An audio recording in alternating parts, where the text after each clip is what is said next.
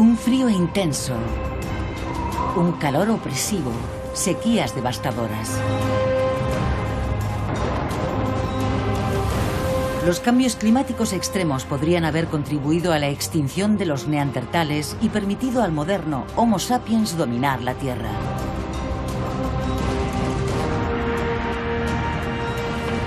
Toda la vida en la Tierra está sujeta al poder del clima. Las civilizaciones evolucionan o desaparecen para siempre.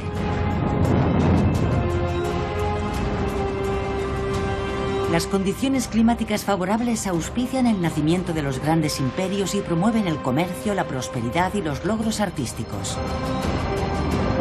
Los acontecimientos climáticos adversos a menudo llevan a la guerra y a otras catástrofes humanas.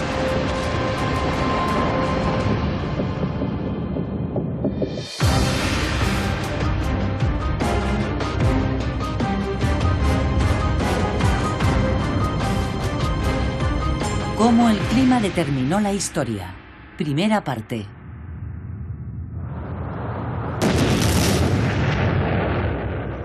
Hace casi 14.000 millones de años, inmensas fuerzas crearon el universo. El Big Bang engendró vastas galaxias, cada una con millones de millones de estrellas, lunas y planetas.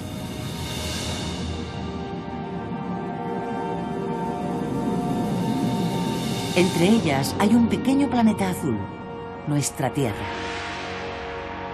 El agua, el calor y la protectora atmósfera de la Tierra crearon algo que podría ser único en el universo, un clima que hace posible la vida.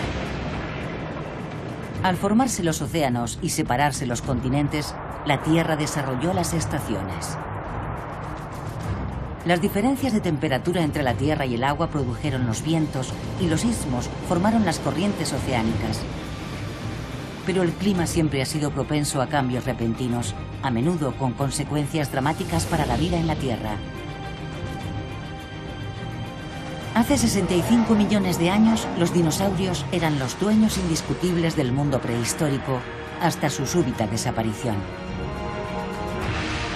La caída de un meteoro provocó erupciones volcánicas y terremotos. La consiguiente reacción en cadena aniquiló a los reptiles gigantes. Tras la era de los dinosaurios, la Tierra se enfrió. El cambio climático también afectó a nuestros ancestros. Los primeros homínidos tuvieron que sobrevivir a periodos de calor y frío extremos. La mayoría fueron incapaces de adaptarse y desaparecieron. Luego, durante miles de años, los casquetes polares se expandieron, igual que los glaciares alpinos de la Tierra. Alrededor de 60.000 años antes de Cristo, las temperaturas medias eran unos 5 grados más frías que en la actualidad. Esto tuvo un enorme impacto la capa de hielo ártica se extendió por Europa, congelando suficiente agua como para bajar los niveles de los mares hasta 100 metros en todo el mundo. Las temperaturas gélidas también afectaron a la Tierra. El suelo no solo estaba congelado, sino también extremadamente seco. Donde el hielo terminaba había extensiones de tundra y taiga. Si miramos Europa Occidental como un lugar para vivir, nos encontramos con que había dos desafíos. Uno, que las temperaturas eran muy bajas, sobre todo en invierno, pero durante el verano, debido a que el hielo llegaba tan al sur, había una especie de entorno maravilloso, con mucha energía. No permanecía estable durante un periodo largo. Los extremos oscilaron durante toda la edad de hielo, lo que estresaba a cualquier criatura que viviera allí en aquel tiempo. Pero un género de homínidos era resistente a este estrés. Los neandertales se adaptaron a estas condiciones extremas. No solo sobrevivieron a las variaciones climáticas, sino que además poseían una impresionante variedad de habilidades.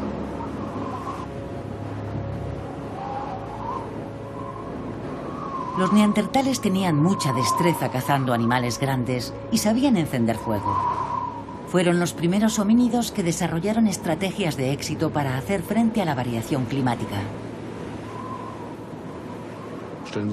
Imaginen un verano con temperaturas máximas de unos 10 grados. Las condiciones entonces eran más parecidas a las que vemos ahora al norte del Círculo Polar Ártico. En las cuevas de los neandertales el fuego mantenía constante la temperatura. Hacían ropa de abrigo con las pieles de los animales.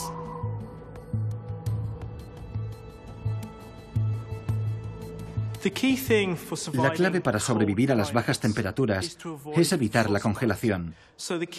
Lo primero que debes proteger en climas fríos son los dedos de las manos y los pies, la nariz y, por supuesto, los genitales si eres un varón.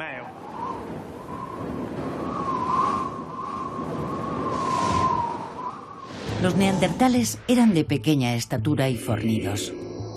El área de la superficie corporal era bastante pequeña en relación con la masa corporal, pero poseían muchos músculos que generaban calor. Tenían la anatomía perfecta para sobrevivir en la edad de hielo.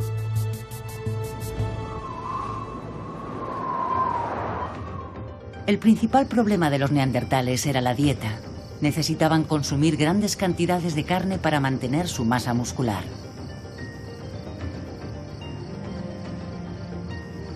Por ello preferían cazar animales grandes. Cuando el hielo retrocedía en verano durante unas semanas, cazaban mamuts y otras especies de caza mayor. Cazar era peligroso y constituía un desafío físico, pero los neandertales necesitaban proteínas animales y vitaminas para sobrevivir a los largos inviernos. A menudo cubrían largas distancias rastreando a sus presas.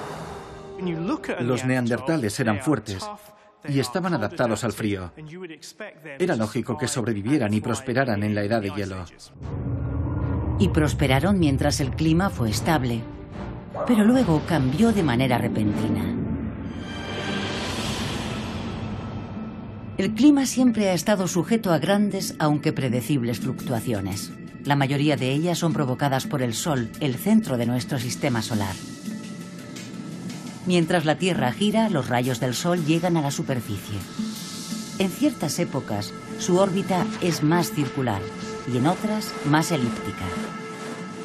Un ciclo orbital dura 100.000 años.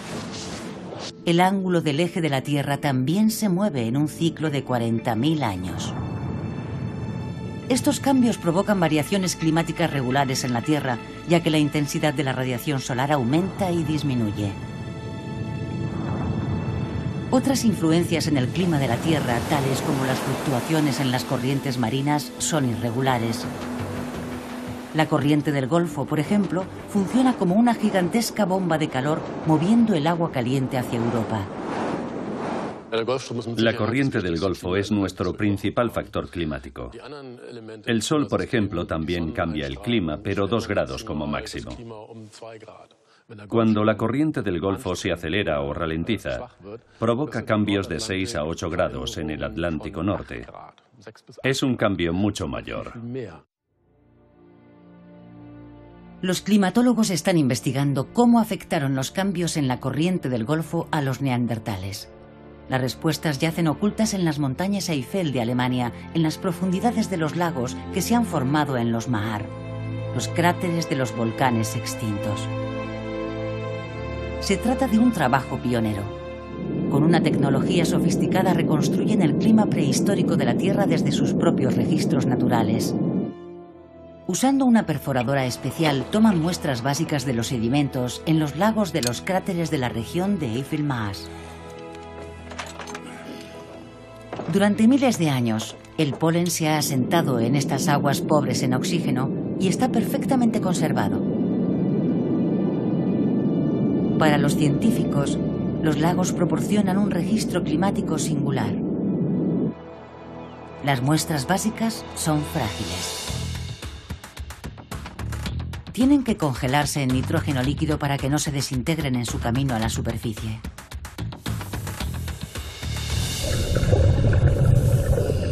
Cada muestra que consiguen sacar intacta abre una puerta al pasado. Las capas de polen permiten a los científicos sacar conclusiones sobre las condiciones climáticas hace miles de años. La Tierra nunca olvida y el clima deja una impronta singular. Vamos. Quitadle el lodo. Ahora, el equipo de investigadores de la Universidad de Mainz puede empezar a leer la crónica del clima. Lo que tienen de especial estas muestras de los lagos Maar es que los estratos anuales están conservados, ya que no hay oxígeno ahí abajo. Podemos analizar cada estrato como un diario y reconstruir el clima capa por capa. Cuanto más antiguo es el periodo que quieren investigar, más profundo tienen que perforar los científicos. Un milímetro de la muestra equivale a un año. Una muestra de un metro de longitud les hace retroceder mil años en el tiempo. A una profundidad de 40 metros, los investigadores alcanzan la era de los neandertales. Los cráteres de Eiffel son idóneos para esta investigación porque los neandertales vivieron en esta zona. El Valle Narden, donde se encontró el primer esqueleto de un neandertal, está a solo 150 kilómetros de distancia. La muestra básica revela cuáles eran las condiciones para los neandertales cuando la corriente del Golfo se volvió errática.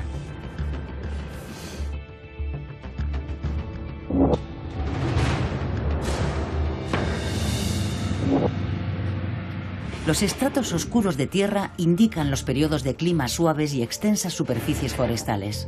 Los más claros indican periodos en los que las estepas yermas cubrían la zona y los veranos eran 4 grados más fríos que en la actualidad.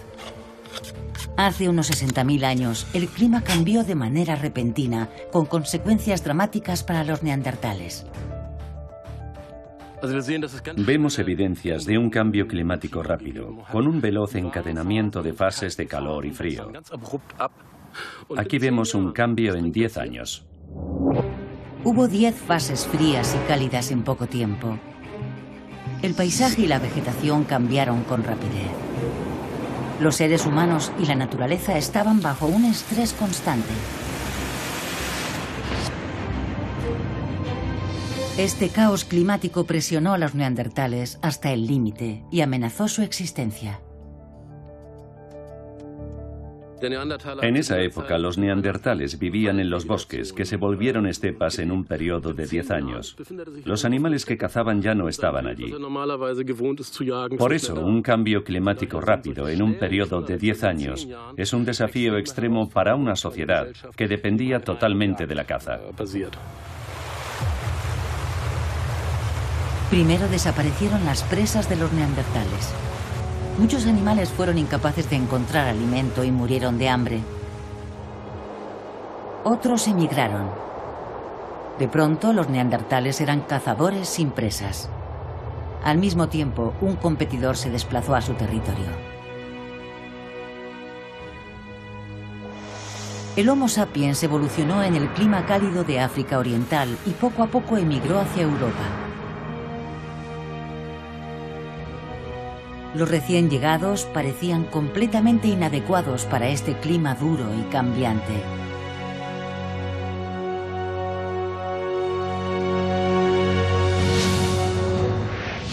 El Homo sapiens era alto y delgado y sus brazos y piernas eran largos. Esta constitución les hacía muy susceptibles al frío, pero ellos superaron esta desventaja gracias a una nueva habilidad. Se ha discutido que el Homo sapiens tenía un hombro muy diferente, por lo que podía arrojar lanzas. Mientras que si observamos el hombro de un neandertal, es tan grande y macizo que es posible que no tuviera la habilidad de lanzar. Es más probable que ellos clavaran la lanza. Arrojar lanzas permitió al Homo sapiens cazar animales mucho más rápidos desde más lejos. El revolucionario invento hizo mucho más fácil la obtención de carne.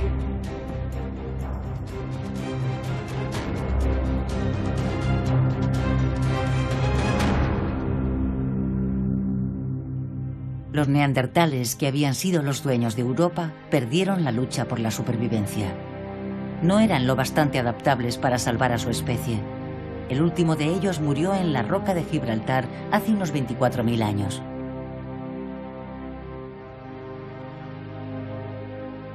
El claro ganador en esta época de cambio climático fue el Homo sapiens. Todavía compartimos un 99% de nuestro material genético con estos antiguos humanos. Tras emigrar a Europa desde África, el Homo sapiens se extendió hasta India y Asia y luego, atravesando los istmos, hasta Australia y América. Durante esta migración masiva se asentaron en algunos de los rincones más remotos de la Tierra. La clave de todo esto fue la adaptabilidad, la habilidad de comprender el medio ambiente, sus cambios y trabajar en grandes grupos sociales para ser capaces de enfrentarse al paisaje cambiante. Pero en mi opinión, este es el momento en el que los seres humanos empezaron a adaptarse al clima y lo utilizaron en su propio provecho. Durante un tiempo de caos climático sin precedentes, los seres humanos desarrollaron una habilidad singular, sobrevivir en climas cambiantes. Esto les permitió resistir el último milenio de la Edad de Hielo, una época de frío extremo.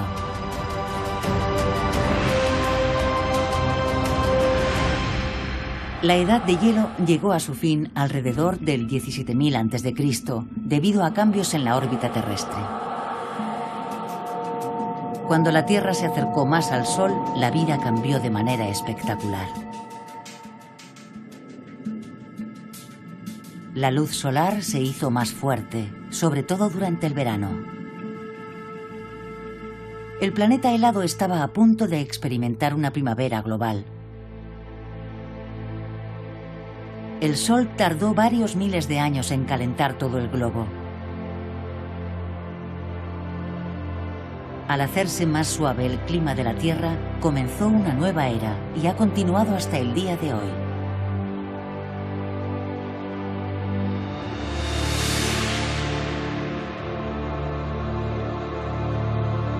Las temperaturas más moderadas provocaron cambios en el medio ambiente. Primero, las capas de hielo en el Ártico y en el Antártico empezaron a derretirse. Los océanos también comenzaron a calentarse y la corriente del Golfo empezó a fluir otra vez. Al subir las temperaturas, cada vez más humedad se evaporaba en la atmósfera. Esto dio lugar a lluvias regulares que contribuyeron al crecimiento de las plantas. Hubo un aumento de la biodiversidad.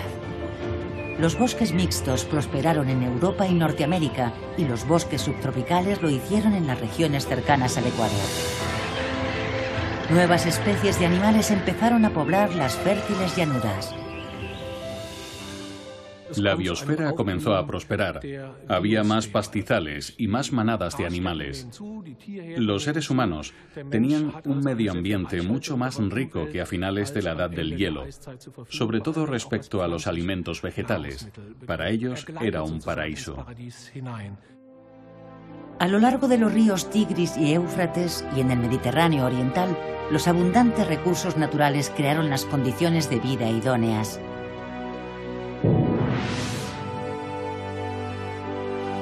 En el antiguo yacimiento de Gobekli Tepe hay 60 estelas de piedra grabadas con imágenes de animales, incluidos zorros, jabalíes y aves acuáticas.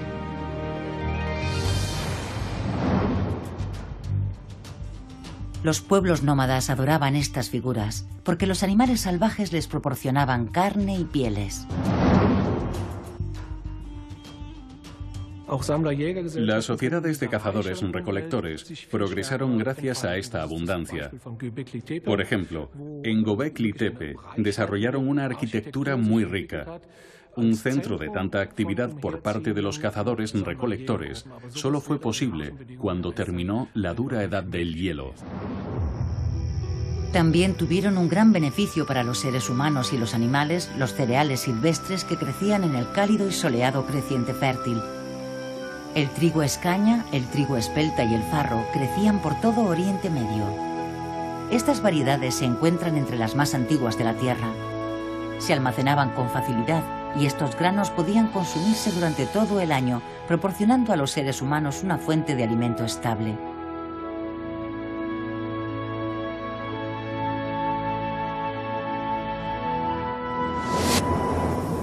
Ir haciéndose más regulares las estaciones, los seres humanos comenzaron a cultivar estos cereales silvestres. Observaron los ciclos de la naturaleza y experimentando, pronto supieron cuál era la mejor época para sembrar. La agricultura revolucionó el desarrollo de las sociedades prehistóricas. Muchos abandonaron su vida nómada y se convirtieron en agricultores y criadores de ganado.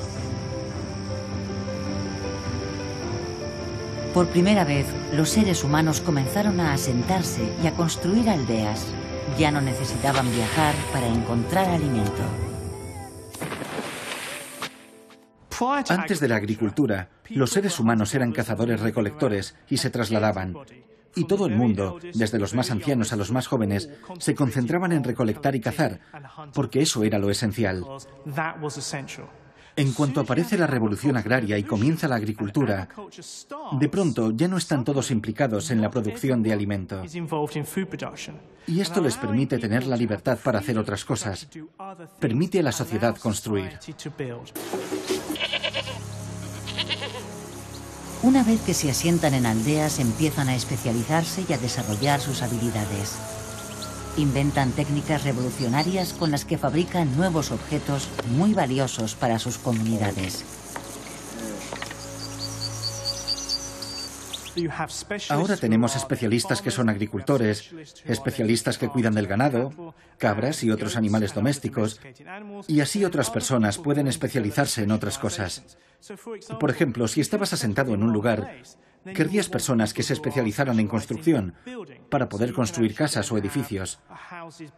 Fue así como el ser humano se empezó a liberar del trabajo manual de producir alimento. La alfarería, la fundición y los telares cambiaron la vida de los seres humanos, igual que lo hicieron inventos más humildes, como el pan y la cerveza. A lo largo de los siglos, las aldeas se convirtieron en ciudades. Una de las más antiguas es Jericó, en los bancos del río Jordán. Otras ciudades en la zona fueron Catalhuyuk, Eridú y Ur. Esta cuna de la civilización se benefició de un largo periodo de condiciones climáticas favorables. El inicio de la agricultura y la ganadería constituyó un salto cuantitativo global, excepcional en la historia humana. Otros fueron la expansión del Homo sapiens moderno, el desarrollo de las ciudades y nuestra sociedad industrial moderna. Estos son los cambios globales más importantes que ha experimentado la humanidad, cambios que han creado entornos tecnológicos radicalmente diferentes. Alrededor de la misma época se avecinaba un desastre en Norteamérica. Una parte de la capa de hielo continental se derritió y creó un enorme lago que continuó creciendo hasta cubrir un área de 440.000 kilómetros cuadrados, mucho mayor que cualquier lago existente en la actualidad. El intenso sol provocó que el lago creciera, ya que cada vez fluía más agua derretida desde las montañas.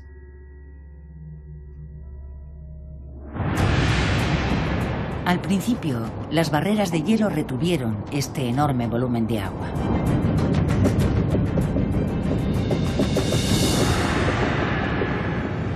Pero hacia el 6200 a.C., las barreras también empezaron a derretirse y el desastre fue inevitable. Las barreras alrededor del lago se derrumbaron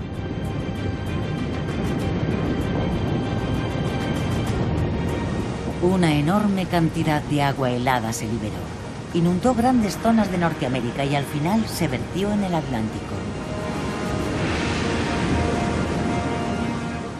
La inmensa afluencia de agua fría alteró las corrientes en el Atlántico. Perturbó la corriente del Golfo, que dejó de tener un efecto de calentamiento. Las temperaturas bajaron en toda Europa, en el creciente fértil, donde la agricultura había permitido a los seres humanos hacer enormes progresos, el clima de pronto se volvió frío y seco. Esto dio lugar a sequías devastadoras y las cosechas se perdieron. Las nuevas sociedades agrarias se quedaron sin su sustento.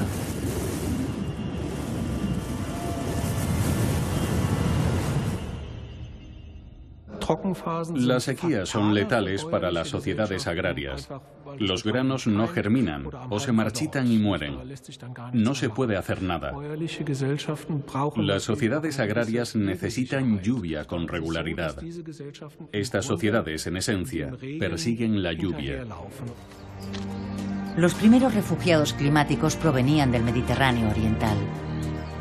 Muchos miles se fueron en busca de un nuevo Edén. Algunos llegaron muy lejos, hasta Europa, donde las temperaturas aún eran relativamente suaves y el suelo fértil prometía condiciones idóneas para el asentamiento. Otros se quedaron en Oriente Medio, pero se trasladaron más al sur. Donde quiera que fueran, estos inmigrantes introdujeron la agricultura. Preferían asentarse en la costa o a lo largo de los ríos, donde se podían abastecer de agua dulce y alimento. Pero incluso en zonas de clima moderado, estos colonos no estaban seguros. Los peligros provocados por el agua derretida en Norteamérica estaban lejos de acabar. El nivel del mar se elevó 120 metros. En todo el mundo, los seres humanos se enfrentaban a una grave amenaza.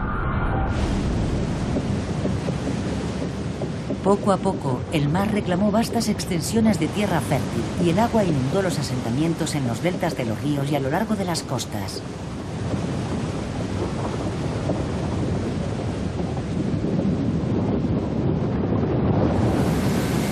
La Biblia nos cuenta este acontecimiento en una de sus historias más conocidas. Por orden de Dios, Noé tuvo que congregar a todos los animales del mundo en su arca, dos de cada especie, y ponerlos a salvo. El resto de la humanidad iba a ser castigado con un diluvio devastador. Y Noé cumplió la orden de Dios. Si nos fijamos, casi todas las sociedades humanas tienen historias sobre la gran inundación. Y la razón es porque durante un periodo clave de tiempo, hace entre 10.000 y 5.000 años, tras la última edad del hielo, los niveles del mar continuaron subiendo. Y esa inundación, en todas las sociedades afectadas por esa subida del nivel del mar, ha influido en nuestra psique y se ha introducido en nuestras historias sobre el fin del mundo. La Biblia no es el único libro que cuenta la historia del gran diluvio y el arca. Las olas gigantescas y la inundación que lo destruyó todo a su paso también se describen vívidamente en la epopeya de Gilgamesh de la antigua Mesopotamia y en el Corán.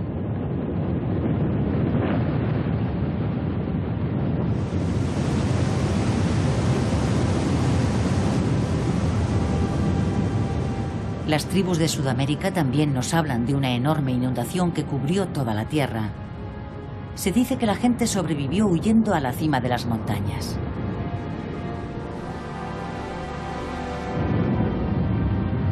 Los indígenas australianos también se refieren a una gran inundación. La espectacular subida de los niveles del mar hace miles de años se ha convertido en parte de nuestra memoria colectiva. En todo el mundo donde habitaban seres humanos, los niveles del mar subieron cada vez más, hasta hace unos 5.000 años. Y sabemos que hay muchas zonas que ahora están totalmente inundadas y antes estaban habitadas. Se pueden ver ciudades bajo el mar, cerca de Malta y en Japón. Sabemos que frente a las costas del Reino Unido, en el Mar del Norte, está Doggerland. Cuando se investigó Doggerland, se descubrieron las huellas de aldeas de tribus neolíticas que vivían allí hasta que llegó la inundación. El creciente nivel del mar cambió el mapa del mundo. En Norteamérica aparecieron la bahía de Hudson y los grandes lagos. En el norte de Europa se formó el mar Báltico. Japón, Indonesia y Australia se convirtieron en islas. El deshielo del gran glaciar no solo trajo devastación. Un lugar que se benefició fue el Sáhara.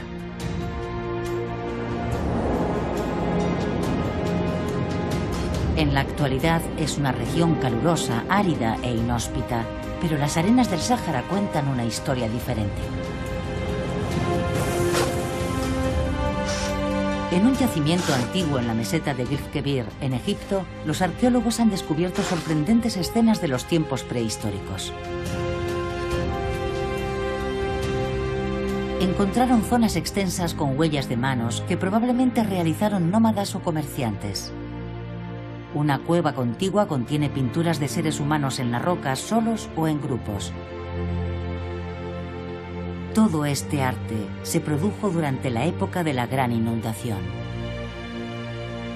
Mientras gran parte del mundo sufría, el Sáhara parece haber estado lleno de vida. Muchas personas vivían en la zona y los animales eran abundantes. Había antílopes, leones, e incluso jirafas. Lo que es ahora el desierto de arena mayor del mundo fue una vez una fértil sabana.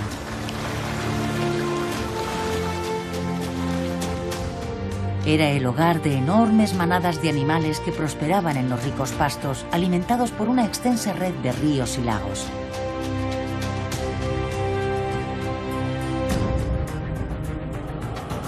Otro factor influyó también en el cambio del clima de la región, los vientos monzones.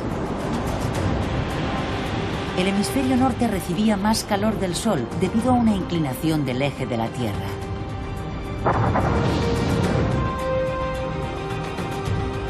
Las masas de tierra acumulaban más calor que los océanos, provocando diferencias de temperatura que dieron lugar a los vientos monzones, que transportaban aire fresco y húmedo hacia el interior. Estos vientos llevaban lluvia y vida abundante a lo que hoy es un desierto. Cuando observamos el Sáhara, descubrimos que hubo un enorme periodo de tiempo hace entre 12.000 y 5.000 años y medio en el que el Sáhara era verde. Y eso significa que los seres humanos pudieron vivir allí. Existen hallazgos arqueológicos en toda la extensión del Sáhara que demuestran que la gente prosperó allí. Está claro que había suficiente alimento. La agricultura se estaba desarrollando. Y luego, poco a poco, más o menos hace 7.000 años, el Sáhara empezó a expandirse. Pero este florecimiento del Sáhara y su abundancia de agua, vida animal y plantas no iba a durar mucho tiempo.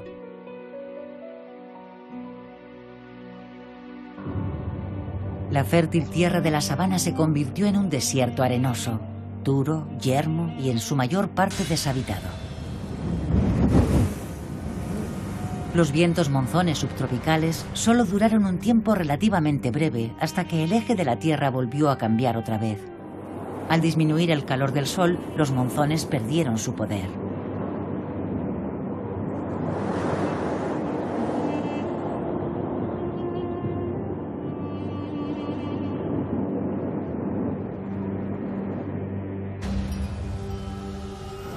Cuando las plantas mueren por la sequía, el suelo retiene menos humedad. Esto acelera la degradación de la tierra y los desiertos se forman con una rapidez sorprendente. Cuando no caen las lluvias monzónicas, las plantas tardan en morir a causa de la sequía entre seis semanas y tres meses. Si eso ocurre durante varios años consecutivos, las semillas también mueren y una estepa pronto se convierte en un desierto.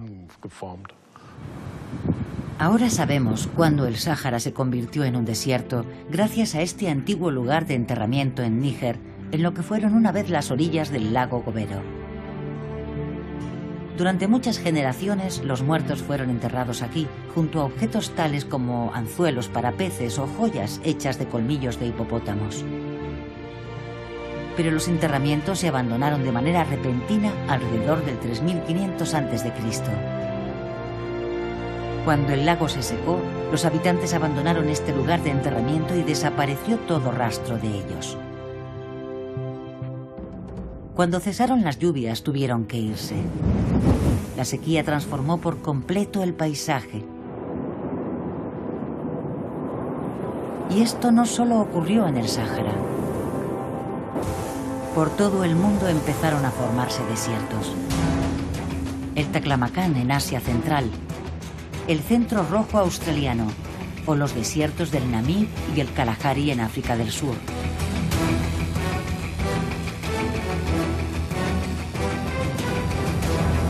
Este fue el último cambio importante hacia los patrones de clima actuales. Solo una pequeña variación en el eje del globo provocó que las lluvias dejaran de caer en muchas regiones subtropicales. Una vez más, el cambio climático obligó a miles de personas a emigrar.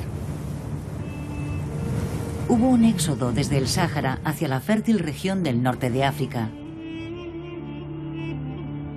Mientras que los ríos interiores se habían secado, el Nilo, en el Bajo Egipto, aún era una fuente de agua estable. En sus bancos, los inmigrantes encontraron suelos fértiles.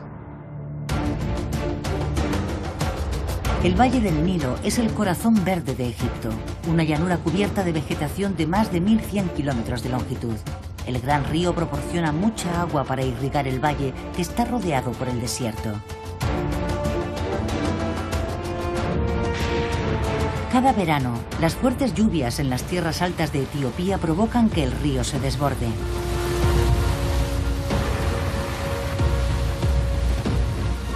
En septiembre y octubre las aguas de la inundación retroceden, el suelo se seca y los campos pueden ser cultivados.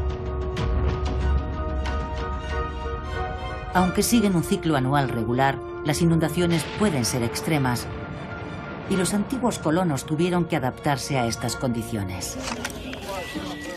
Los refugiados climáticos se convirtieron en hábiles agricultores e ingenieros hidráulicos. Los antiguos egipcios sabían cómo utilizar en sus campos cada gota de la valiosa lluvia monzónica.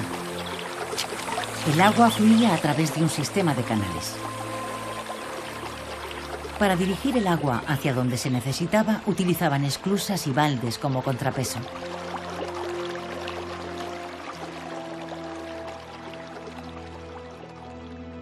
Este sistema de irrigación tan sofisticado generó una bonanza económica. El Nilo hizo prosperar la región y alimentó cada vez a más cantidad de personas.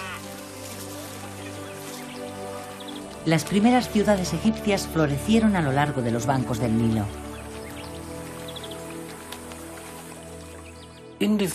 Muchas personas vivían en los valles del río. Esto requería un orden sistemático y una organización estricta de la vida. Estos asentamientos tan sencillos pronto evolucionaron hacia el primer reino de Egipto, pero el sistema social y político continuó girando en torno a la conservación y la gestión del abastecimiento de agua. Esto se hacía con la ayuda de un ingenioso invento, el nilómetro. Una estructura escalonada usada para medir los niveles de las inundaciones del Nilo. Las mediciones se utilizaban para predecir el efecto de la inundación cada año.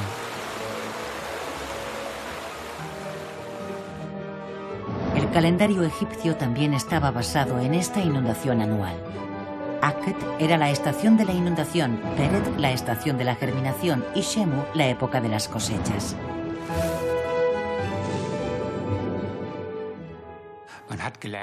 La gente aprendió a usar el agua de lluvia que fluía desde Etiopía. En lugar de sentirse amenazados por ella, la utilizaron como base para su sofisticada y próspera agricultura. Por lo tanto, esta manera tan sensible de abordar el clima formó la base de la civilización egipcia. La más famosa de las civilizaciones antiguas fue el resultado de unas condiciones climáticas favorables en la región del Valle del Nilo. Los faraones fueron capaces de construir y mantener el imperio egipcio durante casi 3.000 años porque el Nilo proporcionaba todos los recursos necesarios.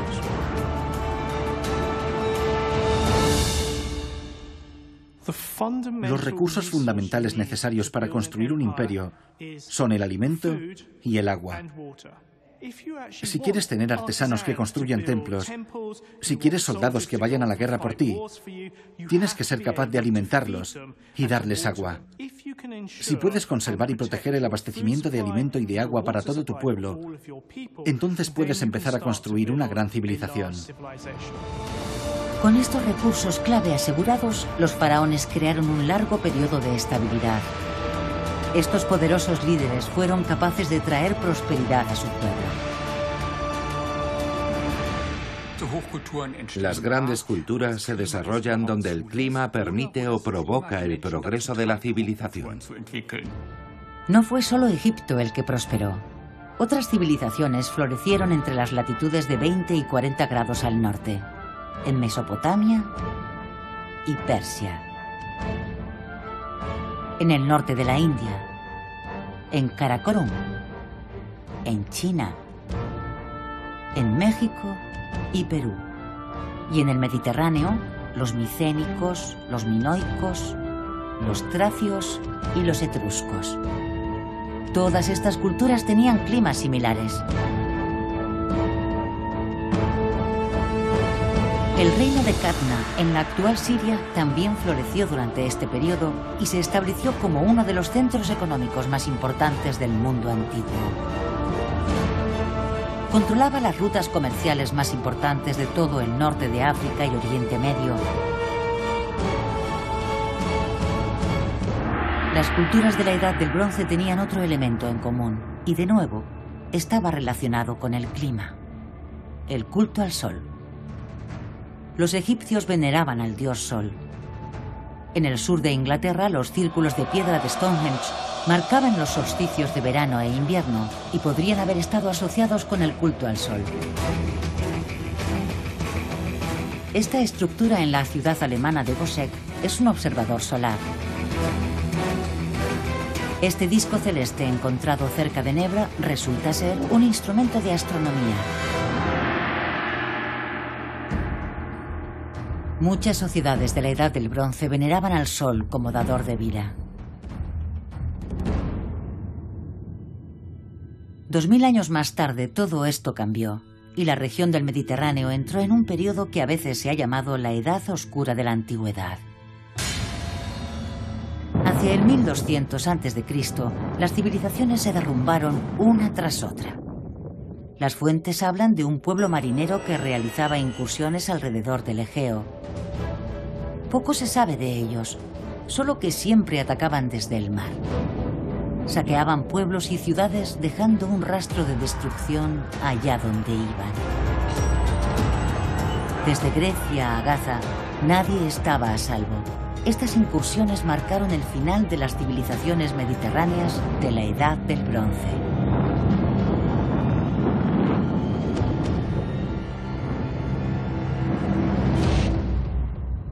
Los investigadores aún están estudiando las razones del colapso de estos reinos. Sospechan que el cambio climático pudo haber desempeñado un papel importante.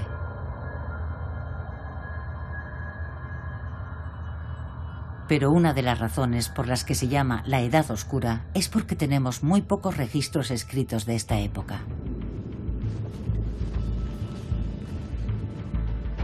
El paleoclimatólogo Dominique Friedman espera arrojar algo de luz sobre este periodo usando los datos geológicos de una cueva al sur de Turquía.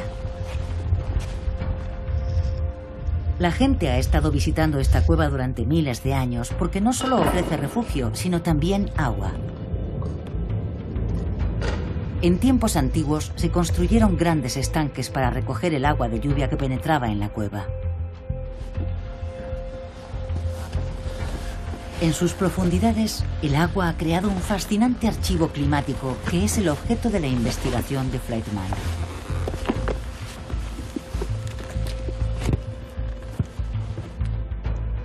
La cueva contiene enormes formaciones rocosas, incluidas estalagmitas de más de 20 metros de altura. Muchas de ellas tienen millones de años de antigüedad. Un paseo por esta caverna es también un viaje a través de la historia climática de la Tierra. Las estalagmitas son lluvia calcificada. Las rocas guardan información de la fuente y de la cantidad de agua de lluvia. Todo está en este fragmento de roca. Utilizamos laboratorios modernos y técnicas analíticas para descodificar estas improntas climáticas secretas. El problema es que necesitan encontrar la muestra correcta entre todas las estalagmitas. Muchas de estas formaciones antiguas dejaron de crecer al final de la Edad del Bronce, cuando el agua dejó de entrar en la cueva. Las estalactitas y estalagmitas necesitan un constante suministro de agua para crecer.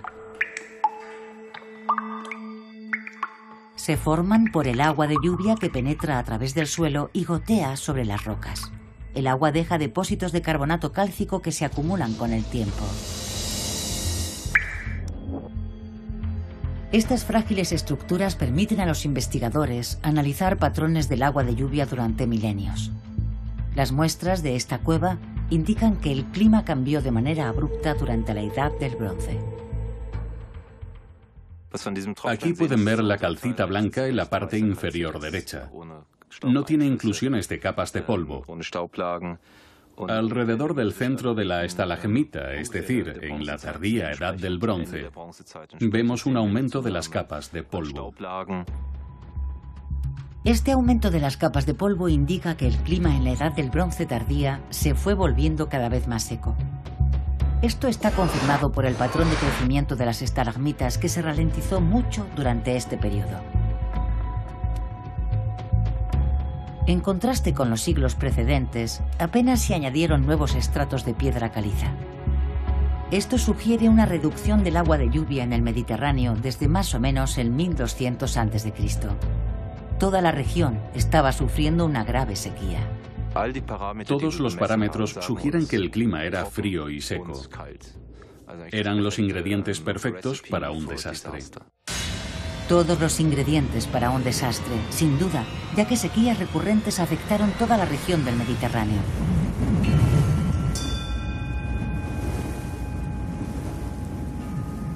Pronto, los suelos quedaron empobrecidos los campos no podían ser cultivados. Los misteriosos marineros que saquearon un reino tras otro eran en realidad refugiados climáticos. Enormes cantidades de inmigrantes invadieron Egipto porque circulaba el rumor de que era rico en recursos y que los graneros del faraón todavía estaban bien abastecidos. Al final, Ramsés III obtuvo una clamorosa victoria sobre los saqueadores. Pero la invasión de Egipto fue el comienzo de una paulatina y prolongada decadencia.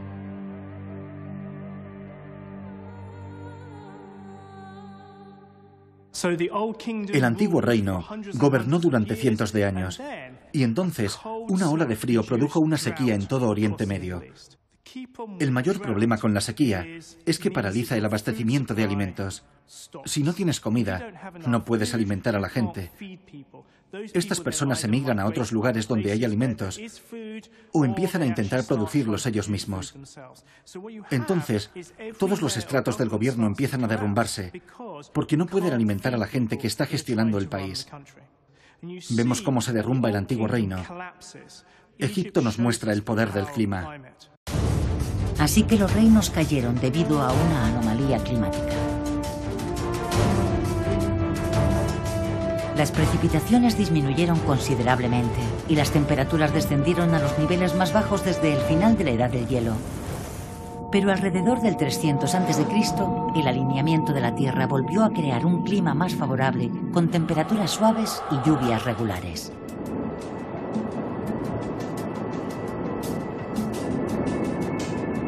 En las montañas los glaciares retrocedieron y el equilibrio de la naturaleza se restauró en el Mediterráneo y más allá.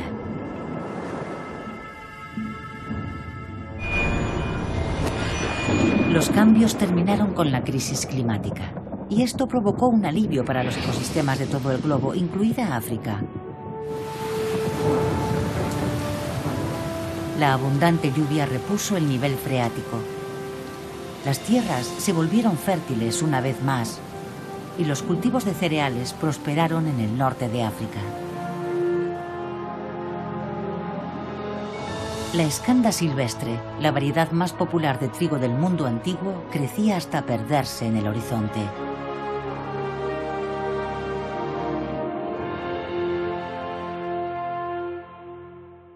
Solo había unos pocos días de lluvia en verano, quizá unos cinco días entre junio y agosto. Pero era suficiente para cultivar cereales. Esta abundancia atrajo la atención de una potencia emergente que obtuvo acceso a los graneros de África por la fuerza. Subyugó a su archienemigo, Cartago, en las guerras púnicas y así se aseguró el abastecimiento de alimentos para los siglos futuros.